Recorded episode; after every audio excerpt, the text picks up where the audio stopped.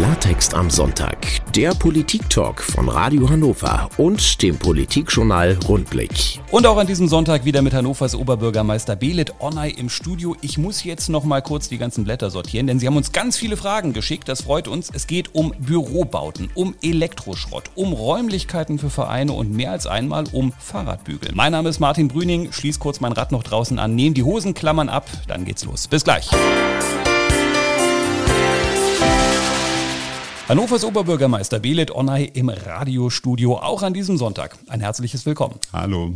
Und wir zwei schwingen uns jetzt zunächst mal aufs Rad. Wir haben vergangene Woche ja schon mal über das Thema Fahrradbügel gesprochen. Vielleicht hat das ja Regina Büscher gehört. Ihr ist was aufgefallen. Sie schreibt uns, warum sind an den Straßenecken in der Südstadt die Fahrradbügel U-förmig aufgestellt? Dadurch passen nur fünf Fahrräder an vier Bügel. Nebeneinander wären es acht. Und als Beispiel zählt sie auf Stresemannallee, Altenbegner Damm und die Heinrich-Heine-Straße. Ich bin gestern sogar noch am Altenbegner Damm langgefahren, habe aber die Bügel nicht gesehen. Naja. Ja, also tatsächlich sind diese U-förmigen ähm, Bügel alte äh, Sicherungsbügel für Altpapiercontainer, die allerdings also schon älter als zehn Jahre sind, sind heute so nicht mehr genutzt werden, jedenfalls nicht für Altpapiercontainer, sondern eben als ähm, für Fahrrad, ähm, äh, als Fahrradständer. Ähm, die werden jetzt nach und nach auch wieder auf Vordermann gebracht bzw. ausgetauscht. Allerdings, das ist mir nochmal wichtig zu sagen, wie gesagt, das ist sozusagen der alte, äh, die alte Form. Wir haben ähm, aber ähm, der, im Rahmen des Ausbaus der Fahrradinfrastruktur, was für mich auch ein wichtiges Anliegen ist, eine äh, Bügeloffensive, so nennen wir das, und bauen ähm, äh, jährlich äh, mindestens 500 neue Fahrradbügel im gesamten Stadtgebiet. Und in dem Kontext werden auch diese nach und nach ausgebessert. Also gerade dieses Thema Fahrradabstellplätze, sichere Plätze, bequem, nah, gut erreichbar, ist ein wichtiges Thema und das gehen wir gerade intensiv an. Da geht es auch darum in der nächsten Frage. Sabine hat sich nämlich auch mit dem Thema Fahrradsicherung befasst. Von ihr kommt folgende Nachricht. Ich bin neuerdings mit dem Lastenfahrrad unterwegs unterwegs und stelle fest, dass es oft an Stellplatzmöglichkeiten fehlt. Auch vor unserer Wohnung kann ich das Rad nur schwer abstellen. In den Keller kann man es ja nicht so einfach tragen. Könnte man hier nicht mehr Stellplätze ausbauen? Das sind ja schon Riesenteile. Die sind groß, das äh, merken wir natürlich auch im Stadtbild, ähm, sowohl äh, im ruhenden Verkehr oder wenn Sie unterwegs sind. Ähm, gerade für die ähm, Möglichkeit, das abzustellen, gibt es in der, nach der Änderung der STVO ähm, jetzt eine Regelung, die uns da bestehende Möglichkeiten bietet. Wir haben das halt an Pilotstandorten bereits genutzt, beispielsweise in der Marktstraße. Das wird jetzt auch nach und nach mehr werten innerhalb de, des Stadtgebiets und dann auch hoffentlich mehr Angebot ähm, und räumliches Angebot liefern. Ähm, Lastenräder haben, glaube ich, auch für Hannover eine große große Zukunft tatsächlich auch für die Nutzung von verschiedensten Personengruppen.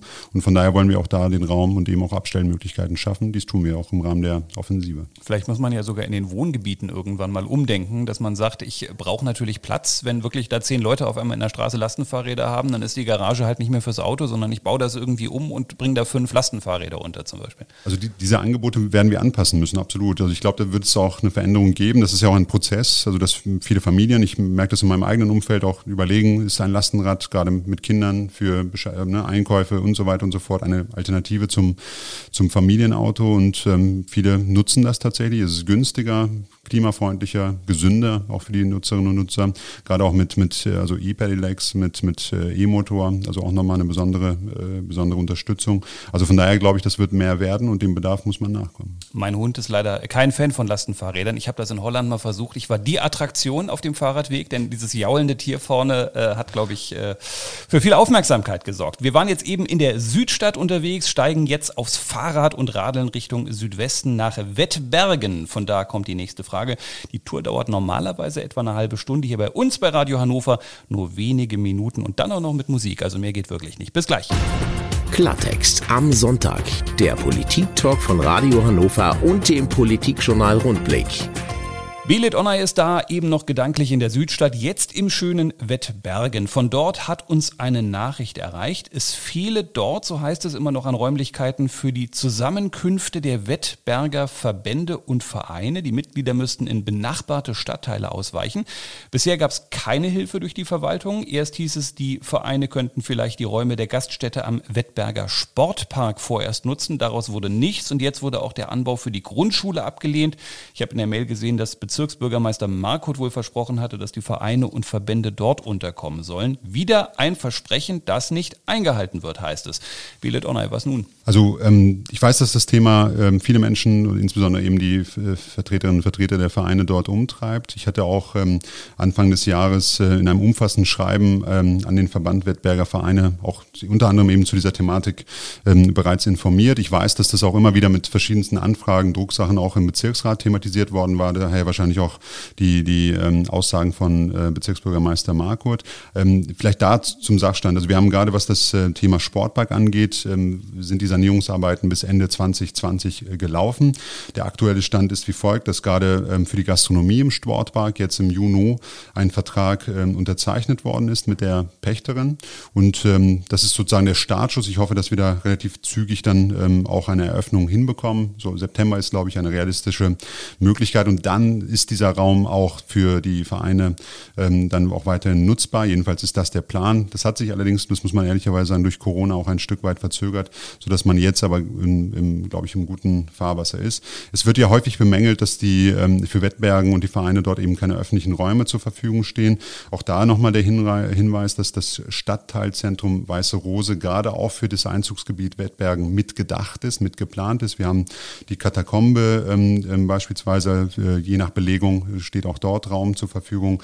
Die Grundschule Wettbergen ist weiterhin ähm, ähm äh, auch eine steht weiterhin zur Verfügung, also wird auch ähm, da ähm, muss da mitgedacht werden. Also insofern da gibt es einiges, da bewegt sich auch jetzt was und ich hoffe, dass wir da relativ zügig im Laufe des Jahres dann auch die Angebote erweitern können, gerade auch mit dem Sportpark. Und auch in der nächsten Frage geht es um Gebäude. So allgemein kann man es jedenfalls überleiten. In einer Mail heißt es, an der Hildesheimer in der Südstadt entsteht ein neues Bürohaus. Am früheren Kaiser Center auch. Dabei brauchen wir doch keine neuen Büros, sondern viele Wohnungen.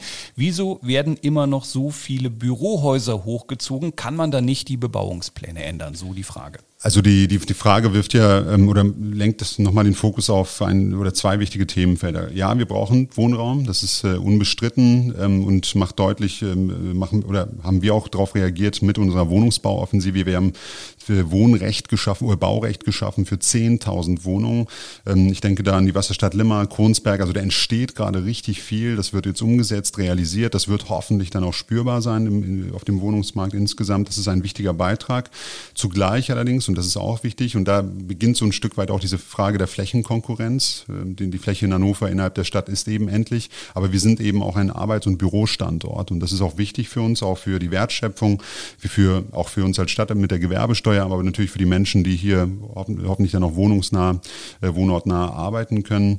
Und deshalb ist es wichtig, dass diese Arbeitsstandorte auch möglichst innerhalb der Stadt ihren Platz finden können und dort auch die Möglichkeiten haben. Ich bin allerdings gerade zum konkreten Standort auch sehr froh, dass mit der KSG ähm, nahezu 200 Plätze, Arbeitsplätze dort entstehen werden, hier mitten in der Stadt gut erreichbar, dort diesen Platz auch aufwerten. Also insofern ist äh, der Blick ähm, für beide Seiten vorhanden. Wir müssen da eine Balance finden. Ich finde, wir haben sie auch, werden aber nicht aufhören müssen oder dürfen natürlich gerade was Wohnraum angeht, da am Ball zu bleiben. Deshalb habe ich auch ähm, die Wohnungsbauoffensive ähm, als eine meiner ersten, ersten Amtshandlungen im letzten Jahr auch fortgesetzt und bin sehr froh, dass wir da mit der Wohnungsbau, mit den Wohnungsbaugesellschaften hier in der Stadt auch einen guten Pakt haben und eine gute Grundlage der Arbeit. Abseits von Bebauungsplänen verstehe ich es auch oft gar nicht, warum Investoren überhaupt noch Bürogebäude hochziehen. Ich meine, wir leben in einer Zeit von Homeoffice. Das wird wahrscheinlich auch trotzdem zum Teil bleiben und viele diskutieren das ja auch und sagen, ja, wir werden vielleicht nicht mehr so viele Büroräume brauchen wie früher.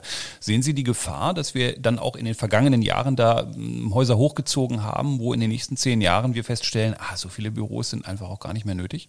Also ich glaube, es wird sich verändern. Das merken wir allesamt, glaube ich, ähm, sehr deutlich, dass durch die Corona-Pandemie der Blick auch nochmal geschärft worden ist für das Thema Homeoffice. Vorher war das ja immer für viele jedenfalls eine Erfahrung, die man aus der Ferne nur kannte oder vom Hören sagen. Jetzt haben viele damit selber Erfahrungen sammeln können, haben gemerkt, welche Stärken das hat, ähm, aber auch welche Schwächen das hat. Und ich glaube, auch die Arbeitgeberinnen in der Stadt werden sich da aufstellen müssen und tun dies auch. Das heißt natürlich auch, brauche ich all diesen Büroraum, den ich jetzt vorhalte oder kann man das kombinieren eben mit Homeoffice?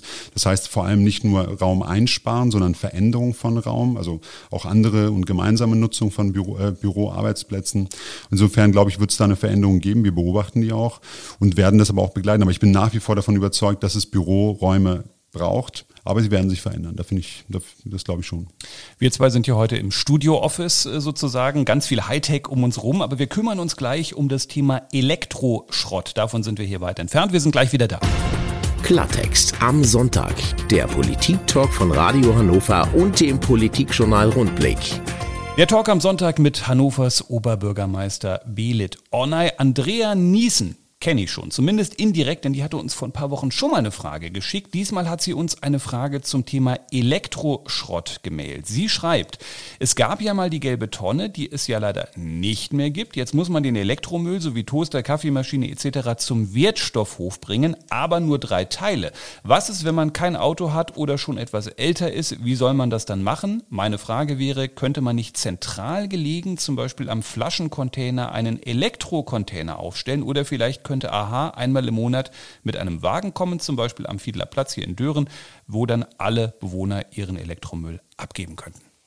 Also ähm, es hat ja in der Region Hannover ähm, diese sogenannte O-Tonne gegeben, bis ähm, im Januar 2016 das äh, Niedersächsische Wirtschaftsministerium mit einem Erlass da nochmal nachgesteuert hat. Dadurch war es dann nicht mehr möglich. Der Grund war allerdings, ähm, waren Sicherheitsbedenken. Also wir haben gerade mit den Lithium-Batterien, mit den Akkus ähm, da auch eine Situation, dass unter ja, bestimmten Voraussetzungen oder Bedingungen da ähm, ähm entzündliches Material dadurch eben da äh, vorhanden ist, sich das entzünden kann, ähm, äh, Explosionen entstehen können und so so weiter und so fort. Und das heißt, wir brauchen da eine besondere ähm, Handhabung. Das gilt natürlich auch für die Wertstoffinseln, also wenn man das irgendwo neben Glascontainern und so weiter und so fort platziert, aber auch für Fahrzeuge, auch, auch kostentechnisch wäre das nochmal ein, ein, ein Zu, äh, Zuwachs. Ähm, also von daher ähm, ist da AHA meines Wissens auch nicht geneigt, da äh, hinterherzukommen, aus meiner Sicht für, für äh, nachvollziehbar, aus nachvollziehbaren Gründen. Wir haben aber, ähm, und das ist nochmal wichtig zu betonen, es gibt eine Begrenzung für Elektrogroßgeräte. Man kann zwei Geräte ähm, eben ähm, täglich abgeben. Aber für Kleingeräte gibt es eine solche Einschränkung nicht. Hinzu kommt, da, darauf muss man auch nochmal äh, hinweisen, der Elektrofachhandel, gerade mit einer Fläche von eben ab 400 Quadratmetern, ist selber auch verpflichtet, solchen Elektroschrott entgegenzunehmen, egal wo er ähm, gekauft worden ist vorher. Also diese Möglichkeit gibt es sozusagen dezentral ein Stück weit auch. Und äh, von daher, glaube ich, gibt es da eine gute Infrastruktur. Aber äh, wichtig ist nochmal die Info, auch die Wertstoffhöfe äh, akzeptieren mehr als nur drei pro Tag ich meine, es etwas dezentraler zu haben, wäre aus ökologischen Gesichtspunkten vielleicht gar nicht so schlecht, weil wenn der LKW da alle zwei Wochen einmal anrückt, ist das unter CO2-Gesichtspunkten auf jeden Fall besser, als wenn jeder Einzelne mit dem Auto zum Wertstoffhof fährt. Das sind natürlich alles Touren, die vielleicht nicht nötig wären. Ne? Also wir haben aber gerade, äh, also die Sicherheitsaspekte kann man einfach nicht äh, zur Seite wischen. Wir haben äh, bei ne, thermischen, bei, bei Beschädigungen oder sonstigen Einwirkungen eben thermische Reaktionen, so eine Brandgefahr und Explosionsgefahr und ähm, deshalb gibt es da besondere Gefahrgutvorschriften Vorschriften. Darauf hatte ja auch das AHA reagieren müssen, eben auf Erlass des Ministeriums. Und von daher ist das, glaube ich, eine gute Lösung. Wenn man aber auch ähm, eben die weiten Wege zum, zur, oder, ne, zum, zum Wertstoffhof nicht nutzen möchte, kann man eben auch den Elektrofachhandel nutzen. Und da wir gerade von Müll sprechen, wir haben eine Mail auch zu diesem Thema bekommen. Ich hoffe, ich spreche den Namen einigermaßen richtig aus. Die Mail kommt von Katrin bei Raktari. Sie schreibt, vorgestern habe ich zum dritten Mal gesehen, dass die Grünstreifen am Postgiroamt gegenüber des Road Haus gemäht worden sind. Und wieder war ich entsetzt. Es wird offensichtlich vorher nicht der herumfliegende Müll entfernt, sondern alles klein gehäckselt. Der Streifen ist übersät von Plastikstücken. Davon ab, dass das schlimm aussieht, widerspricht das doch jedem Umweltschutzgedanken. Könnten Sie dem mal nachgehen, Bele Donner?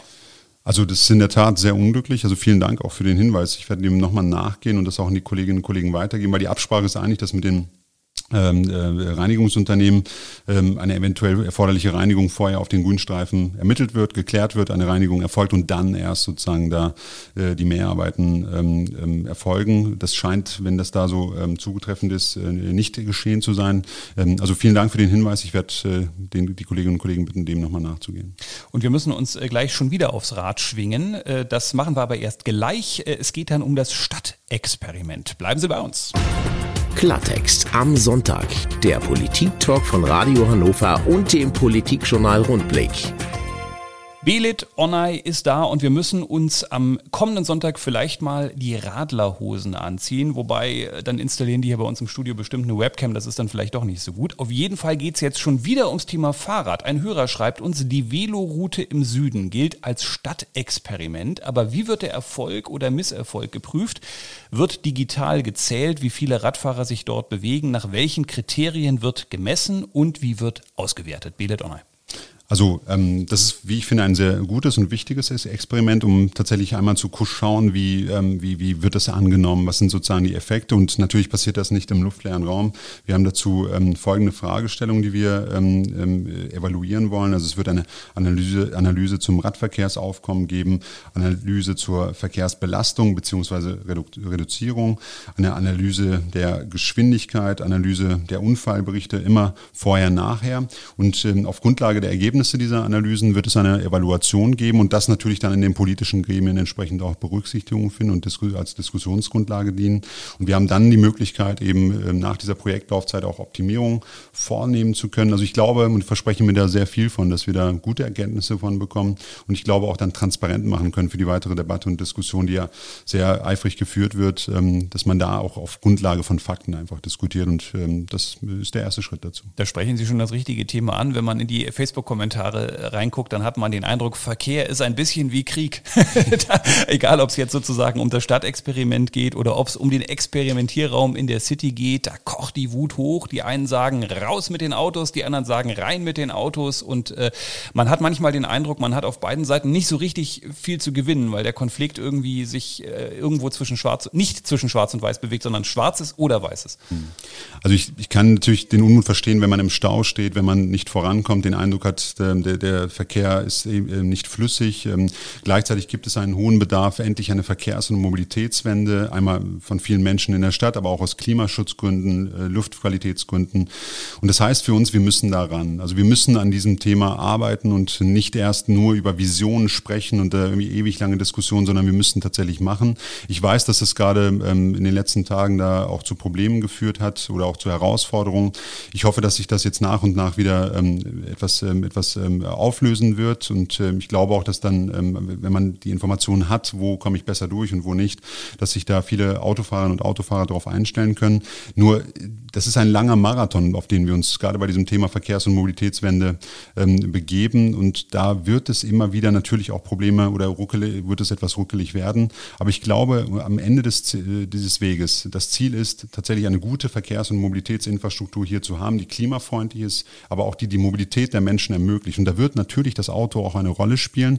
Und ich glaube, mittelfristig, gerade wenn wir es schaffen, wirklich viele Menschen vom Auto weg zu ÖPNV, Rad oder anderen Angeboten zu bekommen, dass dann auch die Autofahrerinnen und Autofahrer davon äh, profitieren werden, gerade wenn man eben in die Stadt schaut. Und das ist ja nicht nur aufgrund der Experimentierräume oder bestimmter Sperrungen. Wir haben ja häufig Situationen, Stausituationen in der Stadt, rund um die Innenstadt herum. Und das müssen wir lösen, dieses Problem. Da können wir die Hände nicht in den Schoß legen, sondern wir müssen da Konzepte entwickeln. Und davon werden im Ergebnis auch Autofahrerinnen und Autofahrer profitieren. Wenn weniger Autos unterwegs sind, heißt das auch weniger Stau. Sie haben gerade die wissenschaftliche Analyse angesprochen. Im besten Fall haben Sie in drei Jahren dann mal Daten zur Verfügung und können können bestimmte Dinge gut belegen. Im schlechtesten Fall kommt dabei raus, da sind nur drei Radfahrer mehr. Die Luftwerte sind viel schlechter geworden, weil ich habe viel mehr Staus und eigentlich hat sich die Situation nicht gebessert. Würde der grüne Oberbürgermeister den Radweg dann wieder wegpinseln, wenn die Ergebnisse genau so ausfallen?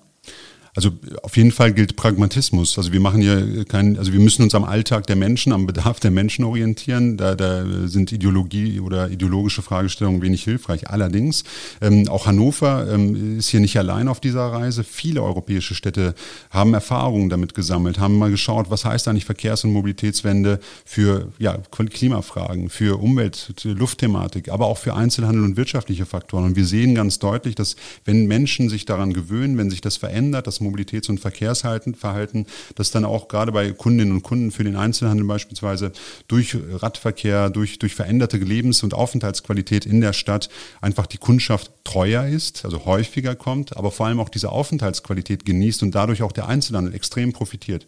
Dafür gibt es zahlreiche Beispiele europaweit. Also insofern bin ich da sehr pragmatisch, aber auch sehr davon überzeugt, dass das der Stadt gut tun wird, dass das die Stadt stärken wird, vor allem die Einzelhändlerinnen und Einzelhändler, aber auch insgesamt die Aufenthaltsqualität steigern wird. Aber das ist ein Weg dahin. Wir haben die Aufenthaltsqualität in diesem Studio auch heute wieder genossen, aber irgendwann muss man eben dann äh, doch mal gehen. Das war's wieder mit uns beiden an diesem Sonntag. Belet Onay und ich setzen uns jetzt die Fahrradhelme auf, fahren unserer Wege. Vielen Dank fürs Vorbeiradeln, Belet Onay. Ganz herzlichen Dank.